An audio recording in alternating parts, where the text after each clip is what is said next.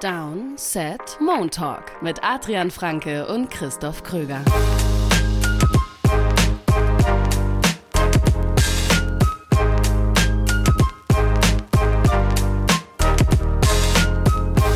Es ist Montag, 8. Januar 2024. Ihr hört eine neue Folge Moon Talk von Downset Talk, dem offiziellen NFL-Podcast von RTL. Hinter uns liegt die letzte Woche der Regular Season in der NFL, Woche 18. Adrian, wie gut hast du es überstanden, diese, diese letzte Woche mit ja doch einigem an, an Drama? Ja, eigentlich insgesamt sehr gut. Ich hatte mich ja vorher, ich hatte es auch auf Twitter geschrieben, ich hatte mich gefragt, was ich überhaupt im frühen Slot zu meinem Fokusspiel mache. Also ich habe ja immer ein Spiel, wenn ich äh, einen Sonntag zu Hause arbeite, ein Spiel, das ich primär gucke und dann die Red Zone quasi auf dem, auf dem Second Screen. Und habe so ein bisschen überlegt, gehe ich in die NFC South, gucke ich mir die Spiele an oder nehme ich hm. doch lieber die Jaguars? Und die Jaguars waren im Endeffekt genau die richtige Wahl. Und dann der späte Slot, fand ich, war ja vor allem Richtung Draft Order dann. War da ja wirklich so das, das spannendste Thema hinten raus, wo es dann echt so die Frage war: gewinnen die jetzt alle? Geht vielleicht irgendwer doch noch hoch auf, auf Position 4? Ähm, und das Sunday Night Game war ja dann fast ein klein wenig, zumindest weniger dramatisch, dadurch, dass wir wussten, dass die Bills schon in den Playoffs sind. Das stimmt. Gleichzeitig ging es darum, ähm, den Chiefs zu entgehen in den Playoffs, mhm. was jetzt vielleicht auch nicht die schönste Aufgabe ist zum Start in so eine Postseason. Ja, aber dass du äh, Jaguars Titans anmachen musstest, weil du wusstest, dass die Titans gewinnen, das habe ich dir ja gesagt am Donnerstag. Dementsprechend warst du ja irgendwie mental schon darauf vorbereitet. Aber es ist wirklich viel passiert äh, im Grunde genommen. Wir wollen auf die wichtigsten Dinge schauen, aber noch ein paar andere Sachen. Also Arthur Smith wurde direkt entlassen bei den Falcons er wird nicht der letzte Coach sein, der entlassen wird. Ähm, wir werden dann gesammelt über alle Coaching-Entlassungen mhm.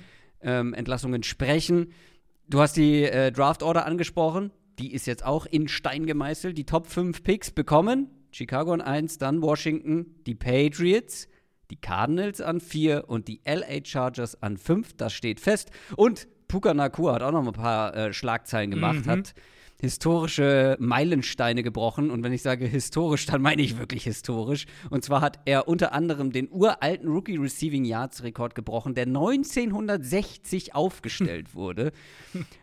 ähm, derjenige, der das geschafft hat, hat allerdings 13 von damals nur 14 Spielen gebraucht, äh, um das zu schaffen. Aber das ist ein anderes Thema. Äh, und den Rookie Catch Rekord hat er auch noch gebrochen. Der ist nicht ganz so alt. Der war aus 2021 von Jalen Waddle.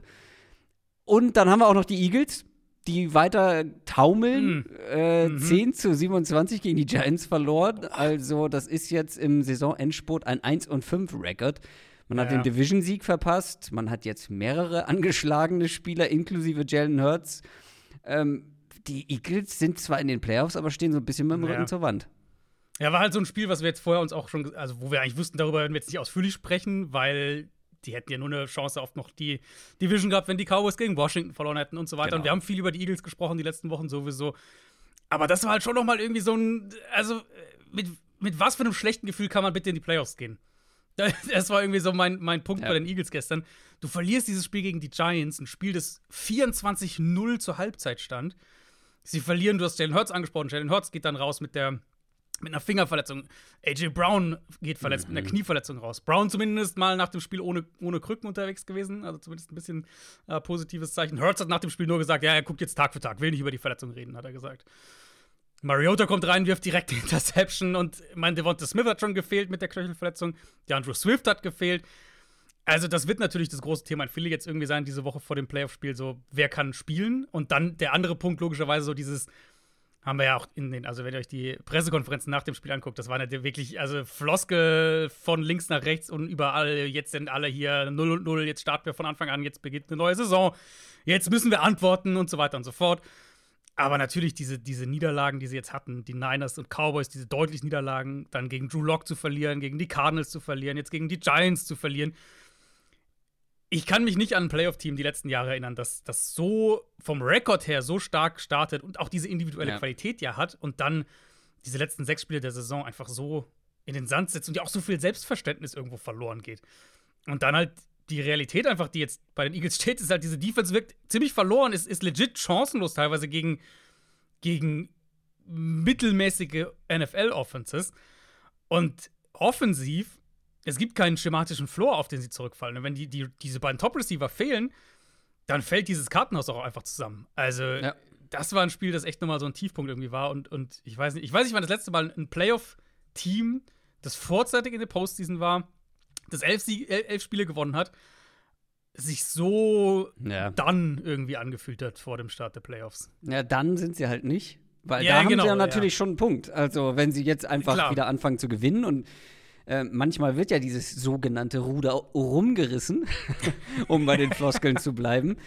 Der Bock wird umgestoßen. Das Mhm. kann ja auch passieren, aber natürlich sind die Vorzeichen mehr als schlecht Ja. und die Wahrscheinlichkeit, dass das passiert, auch relativ gering, aber komplett ausschließen kann man es auch nicht. Gerade, du hast es angesprochen, mit der Qualität eben in, in der Mannschaft.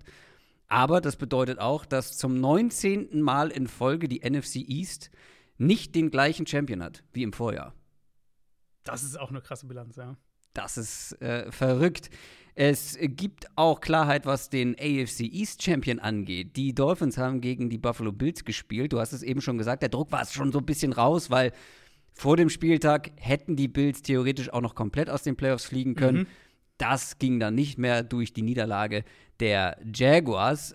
Aber dann war es wirklich ein, wie ich finde, relativ unerwartetes defensiv geprägtes Spiel. Am Ende gewinnen die Bills 21 zu 14. Das klingt jetzt nicht unbedingt nach defensiv geprägt. Hinten raus hat es sich vielleicht ein bisschen äh, verändert, aber die Bills holen sich den AFC East-Titel und den Nummer 2 Seed in der AFC. Und das ist besonders wichtig, kommen wir gleich noch drauf zu sprechen, wenn wir auf die kommende Woche schauen, auf die Wildcard-Games. Dabei hat Josh Allen eigentlich viel dafür getan, dass es zumindest mal ein enges Spiel wird und bleibt vor allem auch. Also das war wirklich Vintage Josh Allen, Harakiri Josh Allen hast du es, glaube ich, mal genannt. Zwei haarsträubende Interceptions, dann noch ein teurer Fumble dazu. Aber die Defense, Special Team und vor allem dann ein deutlich besserer Josh Allen in der zweiten Halbzeit haben es gerichtet für die Bills.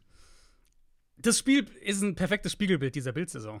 Also Irgendwie diese schon. chaotische Saison mit einem teilweise chaotischen Josh Allen, diese Offensive Coordinator Entlassung, dann diese Chaot also Chaos einfach, wo man hinguckt und dann am Ende steht aber der Division Titel und der Nummer 2 Seed. Also Chaos, Chaos, Chaos, aber irgendwie der Erfolg ist dann doch wieder da. Und ich meine, dieser erste Drive zum Beispiel, der sah ja eigentlich super aus. Wir haben diese frühe Ja, Tour-Interception.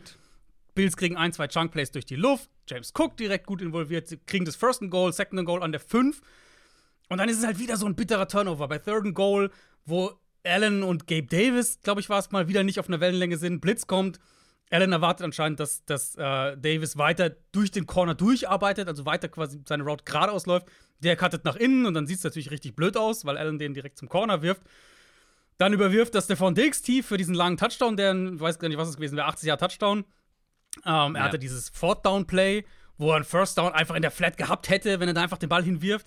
Stattdessen geht er aus der Pocket, wirft im Rausfallen aus der Sideline den Ball 30 Yards Richtung Endzone, 40 Yards Richtung Endzone. Und der wird intercepted. Und das war alles innerhalb des ersten Viertels. Also ich fasse jetzt hier nicht die, die, die Lowlights des Spiels zusammen. Das war das erste Viertel. Ja. Danach, finde ich, muss man sagen, war es deutlich besser. Also danach haben sie mit den kurzen Pässen, finde ich, einen besseren Rhythmus gefunden. Allen hat immer noch am Boden einige Dinge kreiert. Ja, wir haben diesen, dieser Shot auf Diggs auf dem Weg zum ersten Bills-Touchdown. Mm, ja. Absolut sensationell, ja, ihm zurückfallen. Und das ist halt dann die andere Seite dieser Medaille. Und, und er war dann mehr in Structure, es war weniger chaotisch. Ähm, auch wenn natürlich der erste Touchdown dann selbst wieder ein total bescheuertes Play war, wo der Ball an der Line of Scrimmage getippt wird. Natürlich Ja. völlig random als bogenlang runterkommt Aber und ein Trent 100 Sherfield holt ihn raus der IQ-Play Luft. von Sherfield, muss man an der Absolut. Stelle sagen. Wie er Ja. da steht, die Awareness hat, okay, ich bin Genau. jetzt hier direkt am Ende der, der Endzone, ich muss meine Toast dragen. Richtig. Ähm, das war jetzt wenig Deutsch in einem äh, eigentlich deutschen Satz, aber ihr wisst, was ich meine. Und äh, dann wirklich den Ball zum Touchdown sichert, Ja. der da wirklich zu ihm runterfällt. Genau, Ähm, cleveres ja, Play. Komplett, komplett random natürlich, aber genau, von Sherfield dann ein tolles Play.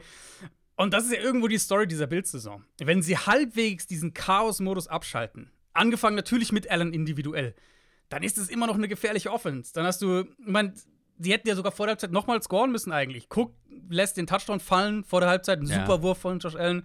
Und weil sie halt in dem Moment nicht aufs Field Goal gehen, sondern dann den Touchdown Ja. auslaufender Uhr versuchen und Allen ja auch hier nochmal Ty Johnson eigentlich trifft an der 1-Yard-Linie, der aber halt nicht über die Goal-Line kommt, lassen sie in dem Fall ja nicht nur vier, sondern sogar sieben Punkte liegen. Ich fand Allen nach dem ersten Viertel dann richtig, richtig gut, ehrlich gesagt. Auch zweite Hälfte viel, viele, viele gute Plays in Structure gemacht, hat am Boden immer noch sehr, sehr viel kreiert, den Blitz mehrfach geschlagen und ich meine, die Bills, das war ja ein Spiel, in dem die Bills abgesehen von Josh Allens Runs, nichts am Boden gemacht haben. Also, es war ja eben nicht so ein Bildspiel, wo sie mhm. irgendwie schön ausbalanciert sind, was wir die letzten Wochen ein paar Mal hatten und dann den Ball kontinuierlich bewegen und du hast so das Gefühl, okay, das greift alles ineinander, sondern es war ja schon ein Spiel, in dem Allen auch viel selbst machen musste. Und die Dolphins haben gut Druck gemacht auf ihn. Mehr auch, als ich gedacht habe. Und das hab. ohne ihre Pass-Rusher, ihre top -Pass Genau, ohne beiden Edge-Rusher. Ja, ich, ich habe leider jetzt noch keine Blitz-Stats gesehen, aber ich hatte den Eindruck, dass es mehr Blitzing war, als wir sonst von den Dolphins ähm, also, gewohnt sind. Ich habe mir das Gleiche notiert, ähm, vor allem, weil ich auch nicht davon ausgegangen bin, dass die so viel blitzen. Mhm. Aber sie haben ja. auch viele ähm, also extreme Blitzes, nenne ich es jetzt mal. Also nicht mit fünf ja. Spielern, sondern ich glaube. Sechs Mann Blitzes, ja. Sechs Mann Blitzes äh, gespielt. Das hat mich schon überrascht. Ja, ging mir auch so. Vielleicht ja eine kleine Preview auf das, was wir jetzt von dieser Dolphins Defense noch mehr in den Playoffs bekommen, eben ohne die beiden Edge Rushern. Du hast den Fumble angesprochen, ähm, mhm. Strip Sack, Ende des dritten Viertels. Da war Miami noch 14-7 vorne in dem ja. Moment. Und das hätte eigentlich für die Dolphins, finde ich, so dieser Moment sein können, mhm. wo sie dann das Spiel so ein bisschen an sich reißen. Und stattdessen müssen sie schnell punten. Deontay Hardy trägt den Punt 95 Yards zum Touchdown zurück, längster Punt-Return in der Bills-Geschichte. Das war der Gleich Spiel, das war der Gamechanger, ja. Und gleich das Spiel aus und Bills bekommen den Ball dann wieder schnell ähm, zurück. Kurz danach Allen ein paar gute Pässe auf Kincaid, auf Shakir und in der Red Zone dann der Touchdown-Pass auf Dawson Knox und das war letztlich der Game-Winner. Also auf der Seite des Balls für mich wirklich ein Spiegelbild. Wenn du die Bills-Saison in ein, in ein Spiel packen willst, dann hast du das hier gekriegt. Und auf der einen Seite siehst du halt in diesem Spiel, wie es absolut vorstellbar ist, dass Buffalo in der ersten Playoff-Runde völlig, auf völlig bescheuerte Art und Weise das Spiel wegwirft. Und gleichzeitig siehst du, wie es möglich ist, dass die Bills jetzt einen Run starten und, und, und keine Ahnung, ins Championship-Game kommen, ins Super Bowl kommen, was auch immer. Über den Gegner nächste Woche und wie wahrscheinlich das sein könnte, sprechen wir natürlich noch ausführlich, spätestens dann am Donnerstag. Ähm, auf der anderen Seite, ich habe es angesprochen oder ich habe es defensiv geprägtes Spiel, habe ich nicht mal gesagt, aber es war ein sehr defensiv lastiges Spiel, hatte ich das Gefühl, weil halt auch die Dolphins Offense nicht so viel mhm. hinbekommen hat. Äh, zum ja. einen, weil die Bills Defense das gut gemacht hat. Zum anderen, weil Tua Tango Vailoa ja. auch so wieder ein bisschen äh, ein Spiegelbild seiner ja. Saison, seiner NFL-Karriere war mit diesen zwei Interceptions, die beide absolut vermeidbar waren. Und ich hatte die ganze Zeit so das Gefühl, also diese Tour und Tyreek Hill Connection, die ist ja schön und gut, die ist super gefährlich. Aber die alleine reicht den Dolphins nicht, um gegen eine starke Defense ja. ähm, da Bestand zu haben oder bestehen zu können. Mhm. Wenn ein Jalen Waddle fehlt. Ich meine, Devon Achen hat es richtig gut gemacht, aber Raheem Mostert hat denen vielleicht noch ein bisschen ba mehr Baseline gegeben, keine Ahnung. Auf jeden Fall hatte ich das Gefühl, dass ähm, Tour wirklich Tyreek Hill zu sehr im Fokus hatte und zu sehr mhm. erzwingen mhm. wollte, den Ball zu ihm zu bekommen, was ihm dann natürlich auch ja, mindestens zweimal zum Verhängnis wurde. Ja, und diese Storyline bleib, bei Miami generell bleibt jetzt auch. Du hast gerade gesagt, irgendwie fast auch die Saison für die Dolphins zusammen. Ich meine, was war eine der Storylines? War ja für Miami eigentlich das ganze Jahr über. Können sie die Top-Teams schlagen? Können sie, ja. oder, oder ist es halt ein Team, was teilweise wirklich schwächere Teams komplett auseinander nimmt, mhm. aber gegen die Top-Teams halt Probleme hat. Und jetzt hast du eine Situation, wo sie in die Playoffs kommen, drei der letzten fünf Spiele verlieren, vor allem aber mit einem 1 und 5 Rekord gegen Playoff-Teams aus dieser Regular Season gehen. Der einzige Sieg war äh, das gegen Dallas vor drei Wochen. Wir haben gegen die Ravens verloren, wir haben zweimal gegen Buffalo verloren, wir haben gegen die Chiefs verloren, haben gegen die Eagles verloren. Die Dolphins haben ein Point Differential gegen Playoff-Teams dieses Jahr von minus 91. Und hm. die Probleme, finde ich, sind halt dann doch häufiger die gleichen und ich bin voll bei dir. Das fängt mit, mit Tour an.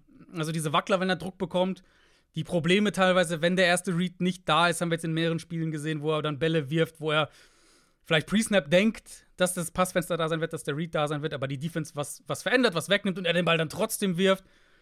Es ist manchmal das Armtalent, das halt einfach bei Tour nicht so da ist, wie bei anderen Quarterbacks. Ich meine, der erste, der erste Pick, ja, die, der, das war ja ein Armwurf. Genau, der war gut. Der Read war der, gut. Wenn genau, er ein bisschen mehr Armstärke hätte, wenn er mit mehr Zip kommt, der Ball, dann kommt der auch an und ist ein Richtig. super Wurf. Richtig, also genau, also das war ja eben, also ja, das war auf Tyreek Hill, aber wenn er den richtig vor Hill platziert, dann läuft Hill wahrscheinlich unter den Ball und es ist irgendwie ein langer Touchdown. Ja. Oder es ist halt Worst Case in den Completion, weil er ihn überwirft. Stattdessen steht der Ball lange in der Luft, ist deutlich mhm. unterworfen, Benford kommt drunter und kann den abfangen. Und klar, wenn halt diese Slants und diese Touchpässe da sind, also die Fenster dafür da sind, dann trifft Hua die auch super. Also auch das war ja in diesem Spiel da. Dieser, dieser Touchpass auf Hill, ähm, direkt bei dem Drive nach Allens erster, erster Interception, wo er den wirklich auch super auf Tyreek Hill platziert. Solche Dinge öffnen ja auch, äh, also solche Pässe öffnen ja auch Dinge für die Offense. Auch dieser Ball bei Dritter und 14 dann früh im zweiten Viertel auf Hilf, den er quasi zwischen vier Bills-Verteidiger in den Raum legt. Mhm. Ein super Pass, der, der Ball auf Cedric Wilson bei dem Touchdown-Drive kurz vor der Halbzeit. Auch Third Down, einfach wirklich perfekt in den Lauf gelegt.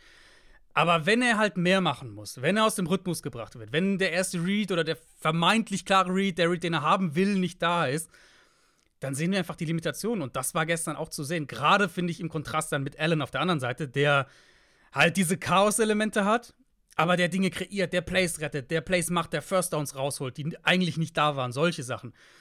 Und Miami hatte ja die Chance eben, wir haben jetzt den einen Drive schon angesprochen eben, wo sie das vielleicht hätten wegverwalten können, stattdessen eben dann den, diesen Punt-Return kurz danach zulassen. Und sie hatten ja dann nochmal die Chance mit dem letzten Drive, zumindest dieses Spiel in Overtime zu schicken. Und dann kommen sie an die gegnerische 40, relativ schnell, haben noch über eine Minute auf der Uhr, keine Timeouts mehr, aber über eine Minute auf der Uhr. Und dann ist Tour halt wieder einmal ungenau und, und, und zu spät irgendwo auch Richtung Hill. Der Ball steht wieder ewig in der Luft, dadurch kommt der Safety noch von hinten ins Play. Und das nächste Play ist dann, also und, und erzwingt eine Incompletion und das nächste Play ist dann dieser äh, tiefe Passversuch Richtung Chase Claypool, den er halt auch komplett ungenau wirft und Taylor Rapp fängt den ab und das war's. Ja, ich bin irgendwie, ich bin irgendwie an dem Punkt, wo wir, wo wir letzte Woche nach dem Ravens-Spiel auch schon waren, dass ich irgendwie halt das Gefühl habe, dass das ist einfach wackelig. So, so toll die, die Highs sein können, sozusagen. Also die, wenn sie, wenn diese Offense richtig klickt dann und wenn die halt diese Explosivität aufs Feld bringen, dann kann das großartig sein. Die Defense, finde ich, ist auch gerade dem Spieler in dem Spiel wieder hat, hat overperformed, hat mehr gemacht, als ich gedacht hatte. Aber die Lows sind halt so problematisch, wenn Defenses ihre, ihnen diese primären Optionen wegnehmen, wenn es mehr individuell auf Tour ankommt, dass ich halt echt äh, mir, mir, mich echt schwer tue, damit den Dolphins irgendwie einen Playoff-Run zu prognostizieren. Die Dolphins brauchen ihre beiden Receiver. Ja. Weil sie haben keine gute Nummer 3. Und wenn dann mhm. einer der Top-Receiver ausfällt, oder wenn, wie Jalen Waddle jetzt in dem Fall, wenn der ausfällt, gibt es niemanden, der in diese Position äh, kommen kann, beziehungsweise der ja. absteppt. Ja. Wir haben äh, jetzt gestern haben wir 13 Targets auf Tyreek Hill. Der nächstbeste, was Targets angeht, hat drei mit Durham Smythe, mhm. also einem Tight End. Ja. Und das Cedric Wilson hatte auch drei. drei Targets für einen Catch. Also Tyreek Hill hatte sieben Catches. Der nächstbeste Receiver hat zwei mit Braxton mhm. Barrios für äh, neun Yards. Das ist. Und das ist halt, ja. Da, da fehlt meine, wir was. reden das ja über ein Spiel. Richtig. Und wir reden ja über ein Spiel, also solche Spiele kannst du immer haben, wenn du irgendwie für 220 Yards den, 220 Yards den Ball läufst. Aber die Dolphins genau. hatten 108 Rushing Yards. Das war ja jetzt nicht ja. so, dass sie irgendwie das Spiel am Boden dominiert hatten. Du was hast recht, halt AJ natürlich ein bisschen, ein paar Plays, aber ja. Ja, was mich so ein bisschen wundert, weil ähm, ja, oft wurden die Runs früh gestoppt. Da war die Run-Defense der Bills stärker, als ich das erwartet hätte. Aber sie hatten am Boden immer mal wieder ihre Big Plays. Und unterm mhm. Strich haben A-Chain und Wilson beide fünf oder mehr Yards pro mhm. Carry. Ja. Ähm, da wundert es mich schon, dass sie das nicht vielleicht noch etwas mehr versucht haben, forciert haben, weil sie lagen vorne. Ich hatte schon das Gefühl, dass sie ja. an der einen oder anderen Stelle das Spiel ein bisschen besser hätten verwalten können. Stimme ich einerseits zu und andererseits hatte ich aber auch nicht den Eindruck, dass sie ein konstantes Run Nee, nee, das hatten. eben nicht. Aber die Big also, Plays ja. am Boden kamen immer genau. wieder. Sie kamen genau, immer ja. wieder, das ganze Spiel über. Also da hattest du wieder ein paar Plays, ein paar Running Plays, ja. das Gefühl, na, wird schwierig oder es geht nicht so richtig und zack, plötzlich öffnet sich ein Tor und Jeff Wilson mhm. hatte ja auch ein, zwei gute Plays. Sein längstes waren 13 Yards.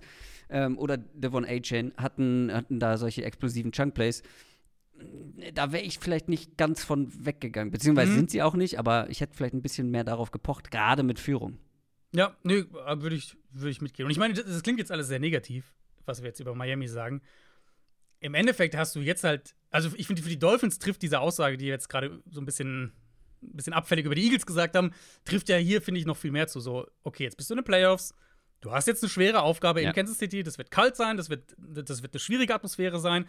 Ähm, du musst wahrscheinlich ein Spiel, wo du aufpassen musst, dass Tyreek Hill nicht overpaced, so ein bisschen zurück in Kansas City. Mhm. Aber du hast auch eine Chance, also die Chiefs sind ja alles andere unschlag als unschlagbar. Du hast absolut hier auch eine Chance, dieses Narrativ einfach zu kippen und dieses Spiel zu gewinnen. Weil im Moment finde ich, und das klingt jetzt ein bisschen drastisch, aber wir kommen jetzt ein bisschen auch in die Offseason-Narrative. Nicht, noch nicht für diese Teams, aber für viele Teams. Und eine der Offseason-Storylines wird halt der Vertrag von Tua sein. Mhm. Und für mich finde ich, dass wir nicht jetzt nur in diesem Spiel, sondern dieses Jahr zu viele Hinweise darauf bekommen haben, dass er kein 50 Millionen Dollar Quarterback sein sollte. Und jetzt hast du aber halt natürlich die Chance, diesen Eindruck auch einfach zu verändern. Wenn lass die in Kansas City gewinnen, lass die vielleicht sogar noch ein mhm. Playoff-Auswärtsspiel gewinnen, dann wissen wir alle, Playoff-Siege ändern Narrative teilweise auch drastisch. Absolut. Auf der anderen Seite, die Bills müssen gegen Mason Rudolph ran, gegen die Steelers, mhm. ohne TJ Watt. Also in Sachen Schwierigkeitslevel, entweder im Arrowhead die Chiefs mhm. oder halt äh, zu Hause die Steelers mit diesen Voraussetzungen. Das ist ein meilenweiter Unterschied.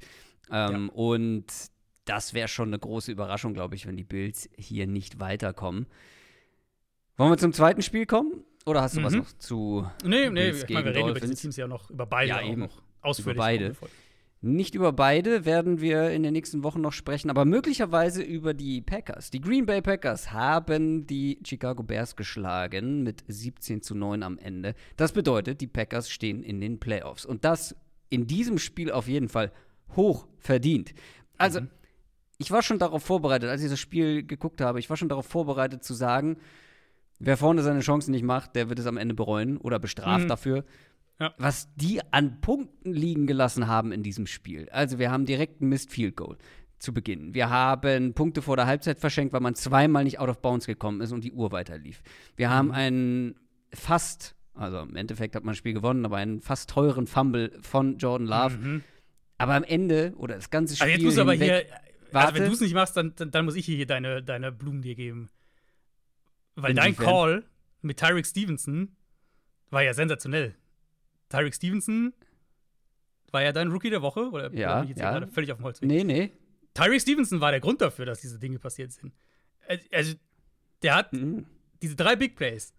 Das erste für mich äh, war, war, ein sensationeller Pass von Jordan Love in der Red Zone zu Romeo Daubs, aber Stevenson mhm. bearbeitet ihn halt bis zum Schluss und sorgt dann dadurch mit dafür, dass Daubs den, den nicht kontrollieren kann.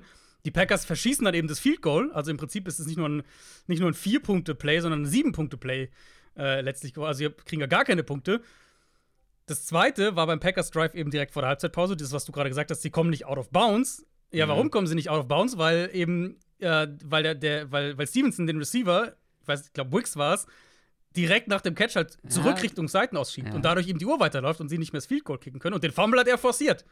Ja. Also Tyreek Stevenson war eigentlich der Grund dafür, dass dieses Spiel aus Bears Sicht oder auch aus Packers Sicht ja. wesentlich enger war, als es hätte sein sollen, vom Spielverlauf her gesehen. Das mit den Tacklings out of bounds hatte ich gar nicht auf dem Schirm, dass er das war. Ähm, den Force Fumble hätte ich noch angesprochen, keine Sorge.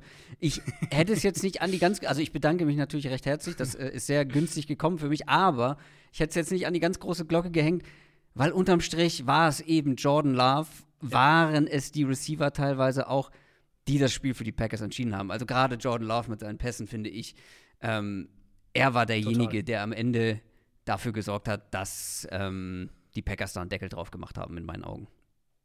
Oh, es macht so Spaß, dieser Offense zuzugucken. Mhm. Also wirklich, ich habe es ja nach dem Vikings-Spiel letzte Woche gesagt, ich habe auch drüber geschrieben letzte Woche über seinen, also Loves Reifeprozess, über den Reifeprozess dieser Offense. Und wenn man dann sieht, da haben wir auch drüber gesprochen vorher, es geht jetzt gegen eine völlig andere Bears-Defense, gegen eine gute Defense, die aber ganz anders spielt als Minnesota. Komplett andere Aufgabe. Und Playoffs on the line, du musst gewinnen. Du hast halt so ein Spiel, wo so ein paar blöde Sachen schiefgehen. Das könnte dir auch entgleiten. Ich dachte nicht, dass ich diese Woche noch mehr beeindruckt sein würde als die Woche davor von dem, was Lauf spielt. Aber das, das war hier echt ja, der Fall. also er hatte halt diesen Fumble, ja. okay. Aber sonst war das ein sensationelles Spiel von ihm. Und der Boxscore ja. gibt es ja nicht mal richtig wieder, weil die Packers Receiver eben diese zwei Touchdowns nicht kontrollieren können, die er eigentlich mundgerecht serviert hat. Und das war halt so ein bisschen das Thema in diesem Spiel. Wir haben jetzt gerade diese ganzen Szenen schon anges angesprochen. Also es waren ja zwei Plays. Einmal der von Daubs am Anfang und ähm, Bo Melton, glaube ich, war der andere, später im Spiel. Wo Love eigentlich, also besser kann er den eigentlich nicht werfen. Mhm. Das müssen eigentlich Touchdowns sein und werden halt nicht, werden halt nicht gesichert, werden nicht gefangen. Ansonsten Packers hatten halt so, also haben halt ein paar Mal Drives nicht beendet, haben sich selbst nicht belohnt, haben, hatten dann so individuelle Fehler drin. Aber ansonsten, was halt, was Love in dem Spiel gespielt hat, fand ich, war absolut großartig. Wie ruhig er war. Ja. Man hat das Armtalent mehrfach gesehen. Wir hatten mehrere kritische Pässe bei Third Down in der Red Zone. Ganz am Ende auch ähm, dieser, dieser, dieses, dieser Ball über die Mitte bei Third Down. Und dann haben sie nochmal ein längeres Third Down, also wo sie das Spiel wegverwalten wollen. Geht aus der Pocket, kreiert, findet den Titan fürs First Down mein statistisch kann man es ja, ja theoretisch auch damit untermauern. Completion Percentage over expected für Love war bei 13,2 Prozent. Persönlicher Karrierebestwert. Und wie gesagt, da fehlen eigentlich zwei Touchdowns. Und mit diesen zwei Touchdowns, wenn die, wenn die Receiver den Ball da fangen, da wären 29 von 32 gewesen mit, mit, mit mhm. dann vier Touchdowns in dem Spiel. Das Run-Game sieht auch so viel besser aus, wenn die Packers Aaron Jones auf dem Platz haben. Ja. Das fand ich war auch ein ganz ja. zentraler Takeaway aus dem Spiel. Der, der ähm, seit der wieder da ist, ich glaube, Woche 15 war das erste Spiel, wo er dann wirklich als klarer primärer Back eben zurückkam, ist er der produktivste Running Back in der NFL über den Zeitraum. Und das ist immer noch eine Packers Offense, in der ihr vermeintlich bester Receiver Christian Watson ja. fehlt. Und der könnte zurückkommen für die Playoffs, genau. Also, das ist wirklich eine Offense, in der das Ceiling für ja. diese Unit ist, ist riesig. Und ähm, ja. ich halte es, halt es nicht für ausgeschlossen, dass wir über die Packers mehr als, als nur noch einmal reden. Also, dass die sogar für eine Überraschung sorgen in der ersten Runde. Ja, da sage ich gleich zu was. Ich wollte noch einmal äh, die ähm, zu, zu Kreuze kriechen, was John Love angeht. Ich hätte niemals damit gerechnet, nach dem schwachen Saisonstart, dass er sich so fängt und dann so spielt und dann auch mhm. in so einem Spiel, wie du gerade schon angesprochen hast, wo vieles nicht unbedingt für ihn läuft, für die Packers läuft. Super starkes Spiel, deswegen, das wirft halt auch so einen Schatten auf die Leistung von Tyreek Stevenson, weil sie am Ende dann halt doch noch 308 äh, oder 316 ja, halt, Passing Yards zugelassen haben. Er hatte dieses eine Play halt, wo er dann, äh, das war dann, glaube ich, schon nach den drei Big Plays. Ja. Ähm, er hatte das eine Play, wo er von, oh, ich glaube, es war John, äh, von, von Jaden Reed hm, geschlagen auch. wurde. Das war dieser 50 Yard, äh, 50 Yard Catch and Run dann. Da kam, da kam, ich glaube, es war Reed in seinen Rücken. Lauf, auch den Ball bringt er super an ähm, und, und lässt da halt das Big Play zu. Aber gut, mein, das ist halt als Corner so. Du kannst als Corner nicht alles verhindern. Genau, aber ähm, ja, John Love ähm, sah richtig gut aus. Ähm, die Receiver, beziehungsweise der Ball wurde gut verteilt. Viele Receiver, die irgendwie ähm, ja, ihre Catches hatten, ihre Yards machen konnten. Ich glaube, um nochmal auf das sprech zu, sprechen zu kommen, was du gerade so erwähnt hast mit dem möglichen Playoff-Run, das hängt halt von der Defense ab. Also über ja. die Offense, glaube ich, brauchen wir nicht mehr groß streiten oder da wird nicht mehr groß diskutiert. Die kann richtig gut sein. Wenn sie, mhm. wenn John Love das aufs Feld bekommt, was er die letzten ein, zwei Wochen gezeigt hat, vielleicht sogar noch länger, ähm, dann ist die richtig gut. Aber die Defense war ja jetzt auch häufig dann das Problem, die Achillessehne. Ähm, und die war gestern überraschend gut, mhm. würde ich sagen. Also zumindest die ja. Bears Offense hat massiv enttäuscht, was natürlich dann auch in gewisser Weise mhm. der Packers Offense ähm, zugute kam, beziehungsweise die Packers Defense, nee, die Packers Defense langsam. Äh, die Packers Defense hat das natürlich auch irgendwo forciert. Vor allem am Boden erstaunlich schwach gewesen. Ja. Also ähm, da hätte ich deutlich mehr erwartet, da haben wir beide deutlich mehr erwartet. Justin Fields, der hatte ein paar gute Würfe dann mit drin, vor allem in der zweiten Halbzeit, aber auch viele dieser Hochrisikowürfe, die dann mhm. auch teilweise äh, mit ein bisschen Glück nicht zu einem Turnover ähm, wurden. Ich hätte nicht erwartet, dass sie gegen diese eigentlich anfällige Packers-Defense ja. so sehr Probleme hatten. Aber die war wirklich so im Bend-But-Don't-Break-Modus gestern, hatte ich das Gefühl. Ja, also beide Quarterbacks, das sollte man vielleicht bei Loft auch äh, fairerweise erwähnen, beide Quarterbacks hatten, fand ich, einmal richtig krasses Turnover-Glück. Mhm. Love war Ende erster Halbzeit, glaube ich, wo er auch einen Ball Richtung Endzone forcieren will und Fields bei einem, bei einem Pass, den er da aus der Pocket nach rechts rauskommt, den Thailand eigentlich vielleicht hätte, aber den halt auch nicht so gut platziert und dadurch auch beinahe eine Interception wirft. Ja, dass die Bears den Run den Ball hier nicht laufen können, das hat mich schon am meisten überrascht. Man, ja. man hat schon krass gemerkt, dass Chicago mit einem Backup Center gespielt hat. Dann noch Nate Davis, einen der beiden Guards, früh, der musste früh verletzt raus. Hat man im Run-Game gemerkt, hat man auch in Protection gemerkt. Also die ersten vier Drives der Bears. Und das war ja ein Spiel, in dem es jetzt nicht. Also es war ein schnelles Spiel. Ich meine, wenn ihr, wenn ihr Red Zone geguckt habt, habt ihr es ja auch gemerkt dass das Spiel einfach viel schneller in der Halbzeit war und, und schneller durch war als die anderen Spiele. Es war kein Spiel mit vielen Drives, weil beide Offenses halt den Ball bewegt haben, jetzt nicht irgendwie sofort three and out gegangen sind, sondern halt ein bisschen auch Zeit von der Uhr genommen haben.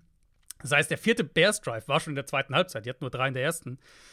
Die ersten vier Drives alle durch äh, Sacks beendet. Am ersten war es ein Sack bei First Down und die Bears kriegen die Yards nicht wieder zurück. Beim zweiten, dritten und vierten Drives, Drive waren sie jeweils Sacks bei Third Down. Und ich meine, ihr wisst, dass ich häufig bei Fields, bei Justin Fields Pocket-Verhalten, Timing, Tempo in den Reads, diese Sachen häufig kritisiere. Hier fand ich tatsächlich, dass von diesen vier Drive-Ending-Sacks ich vielleicht einen auf ihn schieben würde, irgendwie eineinhalb, sowas in der Richtung. Natürlich, ab und zu kannst du den Ball einfach wegwerfen, aber bei Third Down ist jetzt auch, ist auch nicht die beste Option. Ähm, und da war halt häufig einfach gar keine Pocket da. Und die, die, die Packers haben gut Man-Coverage auch gespielt bei einigen der Third Downs, haben da wirklich ein bisschen umgestellt. Das ist auf jeden Fall mal ein, einmal, ein, einmal ein kleines Lob für Joe Barry auf der defensiven Seite.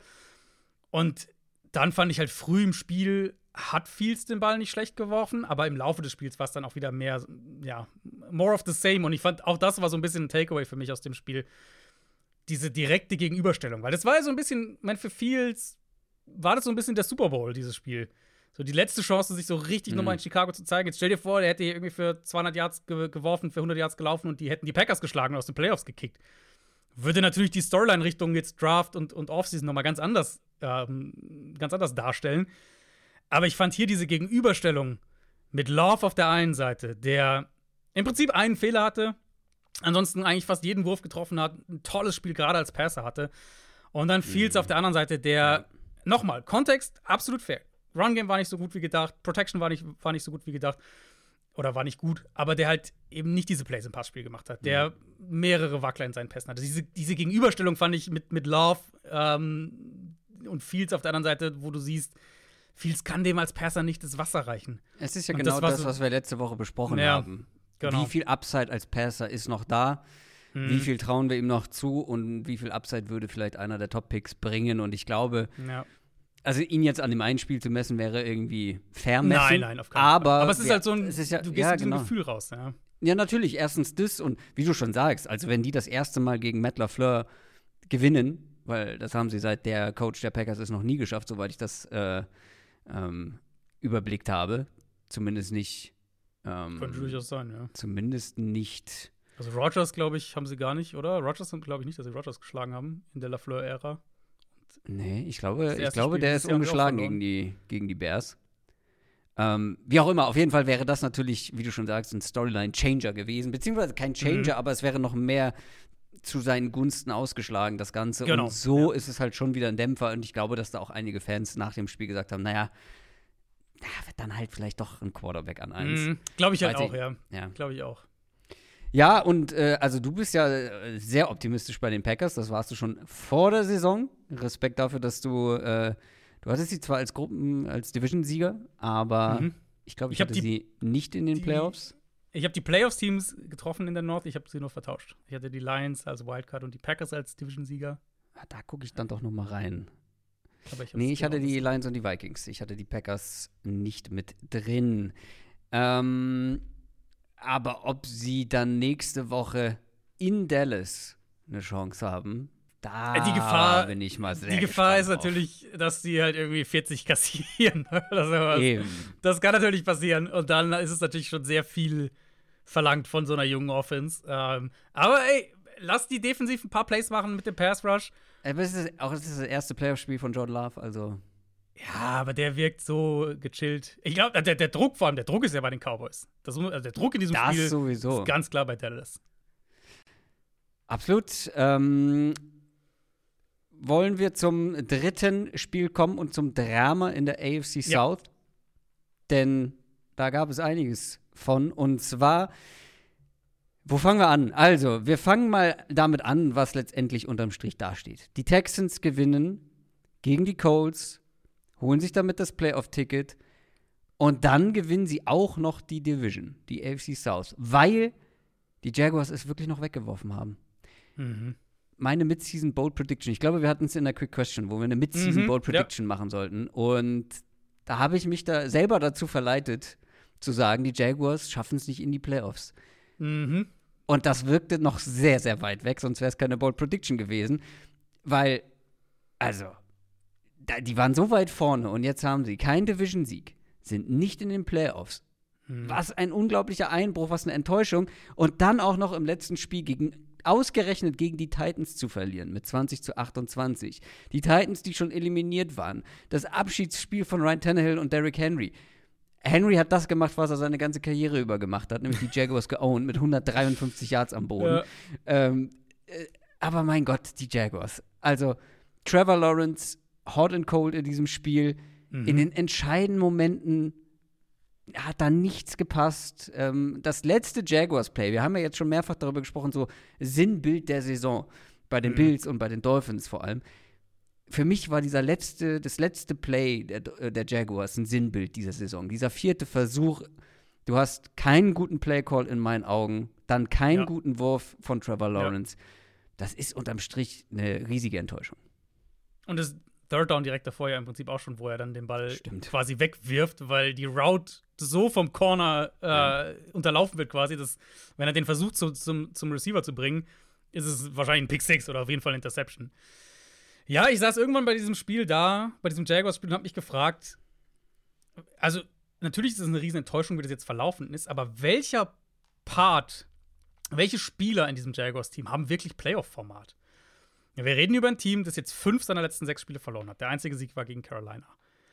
Wir reden über ein Team, das früher in der Saison eine halbwegs klare Identität hatte, zumindest vor allem defensiv. Offensiv schon die ganze Saison eigentlich über inkonstant, wahnsinnig viel vom Quarterback verlangt, selbst als es besser lief.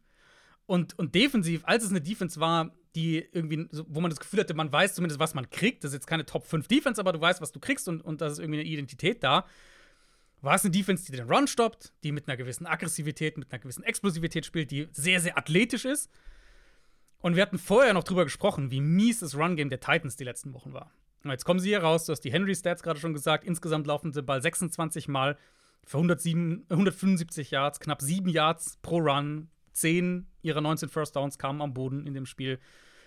Tackling war katastrophal bei den Jaguars. Mhm. Eigentlich wirklich vom ersten Drive weg. Bei den Runs, aber ja auch zum Beispiel dieser Touchdown von, von Tajay Spears, wo Tannehill so einen kurzen Swing Pass rüberwirft und der halt dann aus diesem kurzen Pass einen Touchdown macht. Das war das eine. Also Jaguars haben defensiv das eine Big Play gemacht, die Interception. Ein tolles Play von Andre Cisco, Single High Safety, sie blitzen vorne. Er spielt es sehr, sehr gut passend zu dem Blitz. Das heißt, er, er weiß halt, dass der Ball relativ schnell rauskommt. Deswegen lockt er Tannehill so ein bisschen auf diesen Crosser von Hopkins, triggert dann aber super nach vorne und fängt den ab. Das war ihr Big Play. Aber sonst, aus den restlichen acht Drives, die die Titans hatten, haben sie vier Touchdowns gemacht. Mhm. Das war die Defense. Die Offense für Jacksonville mindestens genauso enttäuschend. Ich habe mal mir ein paar Sachen rausgeschrieben aus meinen Notizen.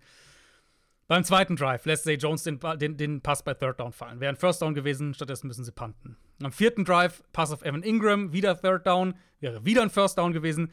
Der lässt den Ball abprallen und die, die Titans fangen mm. den mit Intercep per Interception ab. Fünfter Drive, die zweite Lawrence Interception, das war entweder der erste richtige Fehler von Lawrence in dem Spiel oder aber Zay Jones, der seine Route falsch läuft. Auf jeden Fall fliegt der Ball über ihn und Murphy Bunting fängt ihn ab. Siebter Drive hat Lawrence eigentlich ein paar gute Pässe auch drin. Sie kommen halt dann wieder in Vierter und Sechs, spielen es aus und laufen einen Crosser zu Zay Jones, der, wie gesagt, Vierter und Sechs, der irgendwie zwei Yards tief ist ungefähr. Er fängt den, wird sofort getackelt und du hast einen Turnover und Downs. Dann hatten wir ein bisschen später den Goal-Line-Stand der Titans. Mieser Play-Call bei Third and Goal, wo sie also da stehen sie halt an der 1 schon, spielen einen Rollout. Das heißt, du halbierst schon mal das Feld und wenn dann nichts da ist, hat Lawrence aber auch keine Chance. Das heißt, der muss den Ball wegwerfen. Und dann versuchen sie bei Fourth Down, Fourth Down den, den, Sneak, beziehungsweise Lawrence versucht drüber zu springen und schafft es nicht. Und das Turnover und, und Downs an der Goal-Line. Und dann halt den, den, letzten hast du angesprochen, der finale Drive, 4 und 2 eben. Ähm, das Third Down, dritter und 2 davor eigentlich schon auch kein, kein guter, äh, kein guter Play-Call, 4 und 2 dann auch ein schlechter Wurf von Lawrence. Das war ein Spiel, aber in dem all die negativen Dinge, die diese Offense das mhm. ganze Jahr über hatte, auf einen Schlag da waren. Kein mhm. Run-Game, vor allem kein konstantes Run-Game.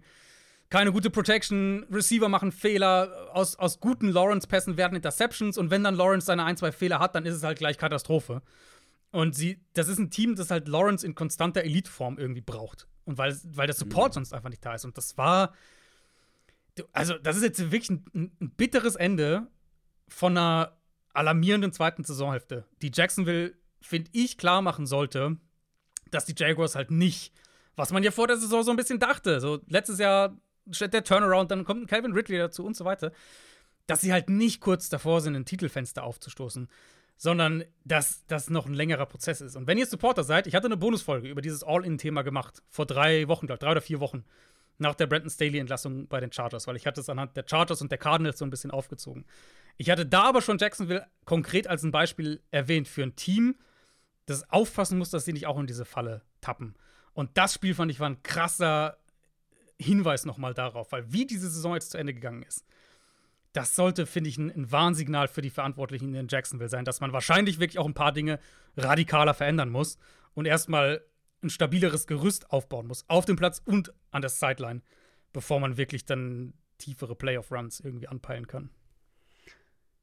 Gleichzeitig gut für die Texans. Mhm. Die Jaguars sind eine der größten Enttäuschungen der Saison. Für mich die größte Überraschung der Saison sind die Texans einfach. Ähm, also, vielleicht war es nicht das beste Spiel gestern, aber drauf gepfiffen, weil du bist mit einem Rookie-Headcoach, einem Rookie-Quarterback, mit einem Team, von dem wir nichts erwartet haben. Ich hatte die mit mhm. drei Siegen, glaube ich, oder drei oder vier Siegen vor mhm. der Saison. Ich hatte die als Top 5 Pick und ich glaube, du auch, also die meisten wahrscheinlich. Ja. Und die gewinnen am Ende die AFC South. Und das ohne mehrere wichtige Spieler mit dabei. Aber mit einem CJ Stroud, der wieder gut spielt, und mit einem Nico Collins, der ab, ab Play 1 ein Monsterspiel eingeleitet hat. Ja, ja, das Play 1 war ja eigentlich direkt super witzig. Wir hatten in der Preview noch drüber gesprochen. So Gus Bradley, Defensive Coordinator ja. der Colts, eigentlich so klarer Cover 3 Guy. Über die letzten Jahre auch als diese, dieser, diese Coverage, äh, als, als primäre Coverage mehr und mehr aus der Liga rausging, immer noch derjenige gewesen, der das am meisten spielt. Dass er aber schon ein bisschen flexibler war. Im ersten Spiel gegen Houston und der zweiten Saison auf der generell. Und dann hast du dieses erste Play für die Texans Offense. Texans kommen in Heavy Personnel raus. Ich glaube, drei Titans, Collins der einzige Receiver, eine enge Formation. Ich bin mir sicher, dass sie eigentlich eine Heavy Box und Single Coverage erwartet haben. Stroud hat das nach dem Spiel sogar gesagt, dass er nicht dachte, dass sie diese Coverage hier bekommen von den Colts. Weil die Colts eben nicht in Single High sind, ähm, mhm. Und stattdessen kriegst du Collins outside 1 gegen 1 gegen Juju Brents, den Rookie Corner. Läuft diese tiefe Post-Route, wo halt in der Single High der Safety stehen würde. Und Stroud wirft die tiefe Bombe 75 Yards zum Touchdown. Und ich, äh, ich kann mir nicht vorstellen, wie sehr Gus Bradley in dem Moment alles gehasst hat, weil in seiner mhm. Coverage wäre das halt nicht passiert. Danach fand ich, du hast gerade gesagt, ja, nicht das beste Spiel. Ähm, danach fand ich auch, dass die Colts Defense eigentlich einen ziemlich guten Zugriff gekriegt ja. hat auf das Spiel. Von den, von den nächsten ähm, von den nächsten, die nächsten Drives waren die meisten eigentlich relativ schnelle Punts für die, für die Texans. Du hast noch einen guten Touchdown-Drive und da haben die Texans mit relativ guter Field Position angefangen.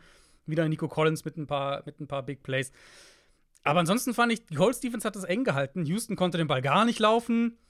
Das war, das ist so ein Thema auch, was man Richtung Playoffs dann im Auge haben muss, ob sie das besser wieder hinkriegen, ein bisschen mehr Balance hinkriegen, offensiv. Ähm, und umgekehrt halt, ich meine, wir kommen gleich noch kurz zur Colts Offense, aber das hat sie im Spiel gehalten und das hat den Colts es ja auch erlaubt, dann so ein bisschen selbst im Run-Game zu bleiben und halt nicht jetzt irgendwie, dass sie einen wilden Shootout mitgehen können. Der Drive, der dann letztlich der Game-Winning-Drive war für Houston, das war dann nochmal Stroud und die Offense. Da mussten sie 2020 ja. konverten nach einem Sack. Sie mussten, ich glaube, erst 20 nach einer Holding-Strafe konverten. Und da hatte Stroud dann auch noch mal so ein, ja, so, so ein Full-Circle-Moment irgendwie. So diesen, was kann Stroud out of Structure kreieren bei 2014, wo er den Pass entkommt, sich einmal die eigene Achse dreht, rausgeht aus der Pocket und dann Collins fürs First Down findet. War irgendwie ein passender Bogen, fand ich, zum Start der Saison und, ähm, und, und irgendwo ja auch bis zum Draft sogar zurück, wo wir viel darüber diskutiert haben, kann er jetzt kreieren, kann er es nicht, wie gut ist er innen und out of Structure und so weiter. Ja, am Ende ist es halt eines der Plays, was sie in die Playoffs befördert. Ich ich mag diese aggressive Offense einfach. Ein Playcaller, der es so callt, die Playmaker, ein Quarterback, der es natürlich dann aber auch so spielt. Und das wird ihnen in den Playoffs zumindest eine Chance geben. Also, ich meine, alles, was jetzt so kommt, fühlt sich so ein bisschen wie Bonus an für die Texans, ja. aber das gibt ihnen eine Chance, da auch was zu machen. Absolut. Ähm, ich hätte mir halt gewünscht, dass ein Tank Dell zum Beispiel ja. ähm, mit am Start ist. Ähm, ich weiß gar nicht, Will Anderson hat er gespielt? Wenn, dann glaube ich nicht so Anderson auffällig. Hat gespielt. Ich hatte mir, ich, also, es sei denn, ich habe mir eine falsche Nummer aufgeschrieben. Ich hatte mir, glaube ich, ein paar Will Anderson Notizen gemacht, aber okay. äh, vielleicht habe ich mir eine falsche Nummer aufgeschrieben. Aber stell dir vor, ein Tank Dell, Nico Collins ähm, in dieser Offense würde ja. das Ganze noch mal ein bisschen dynamischer und attraktiver machen. Aber ja, die Texans sind weiter, über die werden wir nächste Woche sprechen. Wenn sie gegen die Browns spielen, wir mhm. gucken gleich noch auf alle Playoff-Matchups. Ähm, wer nicht mit dabei ist, sind die Colts. Und trotzdem glaube ich, dass die Colts und auch Colts-Fans relativ positiv auf diese Saison schauen können. Ja. Mit einem Backup-Quarterback ab Woche drei, glaube ich, müsste es gewesen sein. Auch die mit einem Rookie-Head-Coach. Und die haben definitiv wieder mal, was wir bei den Colts in den letzten Jahren schon häufiger gesagt haben, ein gutes Gerüst, ein paar Säulen, auf denen man was aufbauen kann mhm. für die Zukunft. Auf jeden Fall, auf jeden Fall auch hier ja nochmal, ich meine, die Formel war jetzt recht simpel in dem Spiel. Will Anderson hat übrigens gespielt, aber äh, wenig Boxscore Beteiligung. Okay. Also insofern hast du schon recht, der Impact war jetzt nicht mega groß. Ähm, ja, eine relativ simple Formel, die halt funktioniert hat für die Colts. Ja, du hältst defensiv einigermaßen eng, verhinderst den Shootout und kannst offensiv den Ball laufen. Und das war jetzt zum Abschluss der Saison dann, was jetzt aus Colts Sicht der Abschluss der Saison war, nochmal ein richtig gutes Jonathan Taylor-Spiel. Ich glaube, sein erstes 100 Rushing-Yard-Spiel in ja. der Saison. Und dann ja, das hatte, ich, das hatte ich erwähnt übrigens, mhm. äh, dass er dieses Jahr noch keins hatte. Wer weiß, ob es kommt. Und dann war er weit über 100 Yards. Es waren fast 200 jetzt sogar. Äh, 30 Runs für ihn, 6,3 Yards pro Run. Die meisten Yards, die meisten Runs für ihn in einem Spiel diese Saison. Aber eben ja nicht nur Aber Volume, sondern er hat es auch. Ja? Sie haben sehr spät damit angefangen und das hat mich so ein bisschen gestört, ein bisschen verwundert. Ja, ich hatte ja, das Gefühl, erst, in der, also erst in der zweiten Hälfte, ich glaube, die sind rausgekommen mit fünf Rushing Plays hintereinander. Mhm. Ja. Ähm, und da frage ich mich, also, das muss doch von Anfang an eigentlich the way to go sein. Ähm, mhm. Das war jetzt, das hätte man sich denken können, gerade ich glaube, Jonathan Greenard ist ausgefallen bei den Texans. Mhm. Ähm, dass da jemand auch noch jemand Starkes in der Front fehlt, dass man darüber so ein bisschen mehr kommt. Ja. Und in der zweiten Halbzeit haben sie es dann gemacht und am Ende unterm Strich halt auch mit großem Erfolg. Und da mhm. habe ich den Gameplan so ein bisschen äh, skeptisch ja. betrachtet. Ich meine, manchmal wollen Coaches ja auch dann bestimmte Sachen erst in der zweiten Halbzeit zeigen, damit ja. der Gegner nicht irgendwie Anpassungen kriegt. Ja. Aber ja, ich glaube auch, die, sie hätten wahrscheinlich wirklich noch mehr am Boden einfach machen können. Trotzdem positiv natürlich zu sehen, zu was Taylor immer noch in der Lage ist. Und ja. wenn er dann frisch in die Saison startet, wir haben einen massiven Turnaround in der Saison von, von von dieser Offensive Line gesehen, mhm. verglichen mit, mit der vergangenen Saison, wo sie ja wirklich deutlich unter ihrem eigentlichen Level gespielt hat. Und klar, der Backup, die Backup-Quarterback-Sache war natürlich auch ein Faktor. Auch jetzt in diesem Endspiel gegen die Texans. Ich meine, die Colts haben den Ball nach dem letzten Texans-Touchdown-Drive äh, 6 Minuten 20 vor Ende bekommen. Also noch ganz, ganz viel Zeit. Hätten mit dem Touchdown selber ja sogar in Führung gehen können, weil die Texans den Extrapunkt verkickt haben, daneben geschossen haben beim letzten, bei ihrem letzten Touchdown. Das heißt, die Colts waren nur mit sechs Punkten hinten. Ja. Und bekommen sogar ein explosives Yards after Catch Play von Josh Downs, kommen relativ schnell in die gegnerische Hälfte, kommen in die Red Zone, dann mit sieben Taylor Runs in Folge. Also da hat es dann die Foul vollgegriffen. Ja. Aber halt, du hast dieses Play, 4 Down 1 von der gegnerischen 15-Yard-Line. Tyler Goodson, der dritte Running Back, läuft aus dem Backfield in die Flat. Pittman von außen mit der Route Route. Mhm um den Verteidiger aus dem Play zu halten. Klappt auch wunderbar, aber der Pass von Minshew ist halt leicht im Rücken von Goodson, der sich, der, der wäre komplett offen für einen First Down gewesen. Der wäre vielleicht sogar ja. offen für einen Touchdown gewesen nach dem Catch. Aber um, da war doch ähm, einer auch noch komplett in der, in der Flugbahn des Balls, oder? Verwechsel ich gerade die Plays. Es gab mehrere Plays, die dann. Also es kam einer auf Minshew zu, aber er musste den Ball eh rechts um den rumwerfen. Das heißt, er hätte ihn einfach auch ein bisschen ja. weiter vorne platzieren können. Um, und ja, mein, es ist, also Goldson war natürlich auch danach ganz, ganz, also das war ganz bitter, ihn danach im Spiel zu sehen. Der war natürlich irgendwie untröstlich. Für mich geht es mehr auf Minshu, dieses Play. Mhm. Um, und alles in allem macht er ein solides Spiel als Game Manager und, und so ergänzt das Run-Game und so weiter und so fort. Aber er verfehlt halt dann ein paar Würfe. Er, er, sie haben bei Third Down hatten sie Probleme. Du hattest ja bei Minshu fast so ein bisschen diesen, diesen Bogen in dem Spiel, weil der erste Coles Drive, da sind sie auch bei Dritter und Vier in der Red Zone. Minshu kommt aus der Pocket raus hat Gutzen eigentlich, ist also sogar auch Gutzen gewesen in dem Moment, hat den eigentlich und verfehlt ihn. Und dadurch mhm. müssen sie halt Field Goal kicken, statt dass der Drive weitergeht. Und dann hast du halt sozusagen den Bogen zu diesem letzten Drive, wo dann bei Fourth Down das Spiel für sie endet. Aber die Colts sind auf einem richtig guten Weg. Und man jetzt, jetzt und heute gehört der Hype natürlich den Texans in der Division und das ist auch zu Recht so. Aber ein Anthony Richardson sah super aus, bevor er sich verletzt hat. Shane Steichen hat unfassbar viel aus dieser Offense rausgeholt. Da hast du zum Beispiel sogar einen Vorteil gegenüber Houston, weil wer weiß, wie lange die Texans ihren Offensive Coordinator halten können. Bei Shane Steichen ja. wissen wir, dass der da bleiben wird. Ich würde auch die Defense der Colts auf die Saison gesehen als besser bezeichnen, als ich das erwartet hatte. Gerade mit vielen jungen Spielern in der Secondary. Ich glaube, wenn bei den Colts ein paar Moves in der Offseason sitzen, dann werden die nächstes Jahr wieder um die Playoffs spielen. Und der, der, der Trend ist, ist auch wenn es natürlich du dich jetzt als Colts-Fan ärgerst, aber der Trend ist sehr, sehr gut. Der Trend ist gut, der Trend geht aber in dieser Saison nur für die Texans weiter. Und damit schauen wir mal auf die Playoff-Matchups, die uns erwarten in der Wildcard-Round. Die Texans starten auch direkt am mhm. Samstagabend um 22.30 Uhr gegen die Browns zu Hause. Das ist eine schwere Aufgabe, aber nicht komplett mhm. unmöglich. Ja, würde ich auch sagen. Also natürlich ein tolles Matchup. Browns Defense gegen CJ ja. Stroud. Ja. Ähm, irgendwo auch so ein, Wir haben ja, finde ich, ganz viele tolle Storylines in dieser ersten Playoff-Runde. Hier ja. hast du ja so ein bisschen, auch wenn er nicht spielt, aber die Franchise, die für Deshaun Watson getradet hat, gegen die Texans mhm. im Neustart. Stimmt. Also auch Storyline-mäßig ist ein bisschen was da. Mhm. Ähm, dann haben wir danach die Miami Dolphins gegen die Kansas City Chiefs, die, beziehungsweise das Rückspiel des Deutschlandspiels, die mhm. Neuauflage des Deutschlandspiels, ähm, wo die Chiefs gewinnen konnten. Da bin ich auch natürlich sehr gespannt. Das ist eins der Top-Spiele an diesem Wochenende. Ja. Natürlich. Am Sonntag geht es weiter mit den Steelers gegen die Bills in Buffalo. Da bin ich halt der Meinung, dass das äh, eigentlich eine klare Geschichte sein muss. Eigentlich, eigentlich. eigentlich ja. Aber eigentlich bei den Bills ist halt dieses Jahr so eine Sache. Oh, aber die Steelers, also. Es braucht halt irgendwie nur, keine Ahnung, wieder zwei blöde Bills, Turnover und die Steelers laufen den Ball gut und plötzlich hast du ein 17, 14 im vierten Viertel oder so. Ohne TJ Watt mit Mason Rudolph. Ich traue dem Braten noch nicht in Pittsburgh. Ähm, dann anschließend ganz spannendes Spiel. Du hast gesagt, es könnte offener sein, als man vielleicht denkt. Die Green Bay Packers gegen die Dallas Cowboys. Mhm. Wenn die Packers Defense hält, dann könnte auch das mhm. ein enges Spiel werden. Der Mike so, McCarthy Bowl natürlich. Mike McCarthy Bowl, stimmt, vollkommen richtig. Und dann haben wir den äh, Matthew Stafford Bowl. Oh, das Spiel ist Storyline-mäßig geht's doch nicht besser. Also ja. Rams, Rams at Lions, Sunday Night Game. Matt. Stafford kommt zurück. Jared Goff gegen Sean McVay, der ihn unbedingt loswerden wollte damals. Also, mehr geht doch nicht. Mehr geht auf jeden Fall nicht. Da das Wildcard-Wochenende jedes Jahr. Nee, du magst das Divisional, die Divisional Round lieber, ne? Wie war das? Qualitativ ja, Divisional Round, ich meine, Aber Wildcard ist immer, das kann so wild werden. Also Wildcard, mag, genau, ja, ich mag die wie Wildcard. der Name so ein bisschen sagt, aber ja, kann tatsächlich wilder werden, weil du halt mehr dieser krassen Stolpersteinspiele hast. Also Bill Steelers ist ja so das perfekte Beispiel. Ja, die Bills sind, werden klarer Favorit sein. Ich habe jetzt noch keine ja. Quoten gesehen. Ja, doch, die werden klar, klarer Favorit sein. glaube ich.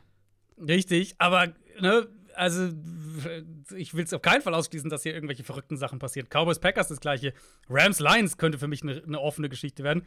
Und natürlich auch das letzte Monday Night Game, die Buccaneers gegen die Eagles. Die Eagles sind, glaube ich, knapper Favorit, wenn ich es richtig gesehen habe, ähm, bei den Buchmachern. Aber ganz ehrlich, so wie die Eagles drauf sind, boah, ich weiß noch nicht, auf wen ich da tippen werde. Stimmt, die Eagles habe ich ausgelassen, kann das sein? Ah, nee, die kommen das danach. Das noch. letzte Spiel, genau. Ja, ja genau, die kommen danach noch. Ich dachte, ich habe sie übersprungen, aber die äh, kommen noch anschließend dann das Monday Night Game. Du hast vollkommen recht. Äh, ich bin mal gespannt, ob endlich mal ein, äh, ein siebter Seed gewinnen kann. Gab es, glaube ich, noch nicht. Ja. Also die Packers und die Steelers, ja. ob die da was finden, ob die da siegreich rauskommen. Stichwort siegreich, das muss ich natürlich an dieser Stelle noch erwähnen. Ähm, das erste Mal seit 1935 gab es in einer Division, dass alle vier Teams mm. einen positiven Rekord hatten. Das, ich ziehe meinen Hut.